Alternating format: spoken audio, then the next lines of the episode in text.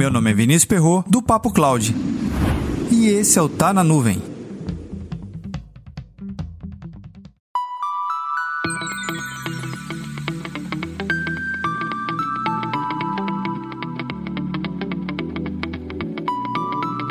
Pesquisas apontam que 43% das empresas preferem pós-pandemia um modelo híbrido de trabalho, casa e escritório. E com 76% dessa preferência estão jovens entre 18 e 21 anos. A necessidade de tomar um café junto com o time de trabalho é o principal fator indicado na pesquisa.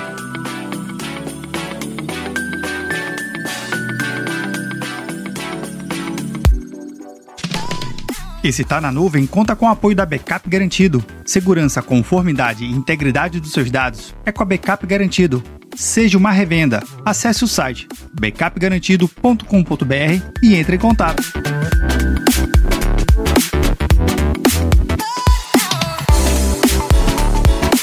Considerando que estamos nesse modelo de trabalho em home office há mais de um ano devido à pandemia, temos que levar em consideração outros aspectos. Primeiro, as pessoas que começaram agora a sua jornada de trabalho. E eu estou me referindo às pessoas que estão tendo seu primeiro emprego agora, nesse período tão icônico. Eles estão tendo uma experiência totalmente diferenciada que você e eu mesmo tivemos. Leve em consideração, ele está trabalhando em home office pelo um aspecto que ele conhece, mas ele nunca trabalhou no processo on-premise, isso é, lá no escritório com a galera. Lembra disso? Será que esses jovens que estão começando agora na sua jornada de trabalho, quando retornar para o escritório ou tiver o primeiro contato fisicamente lá com a galera, será que o RH não vai ter que fazer um processo de onboarding para trazer essas pessoas para dentro do ambiente on-premise do escritório, é um ambiente totalmente novo para quem está começando agora, 100% remoto. E é 100% mesmo. Alguém nunca sequer viu o RH. Que qual é o processo tradicional de uma pessoa entrando numa empresa? Passar na sala do RH, conhecer sua equipe de trabalho, seu chefe direto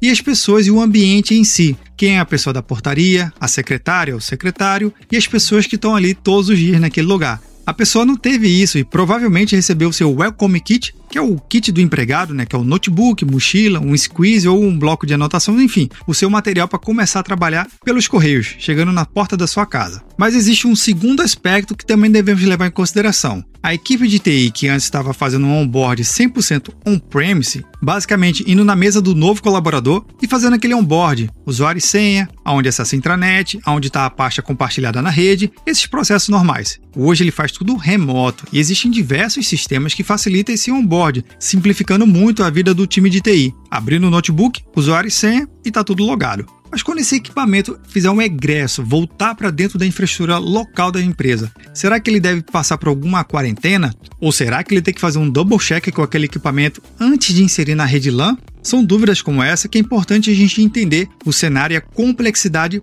pós-pandemia. Porque um mundo 100% remoto não vai existir também 100% on-premise, 100% no escritório, também vai deixar de existir para a grande maioria das empresas. E o hibridismo com certeza vai se tornar um novo padrão de trabalho nesse século que vivemos. Mas você já pensou e planejou alguma coisa estruturada para fazer esse egresso desses equipamentos dentro da sua estrutura de LAN? Comenta lá no nosso grupo do Telegram, bit.ly barra Telegram.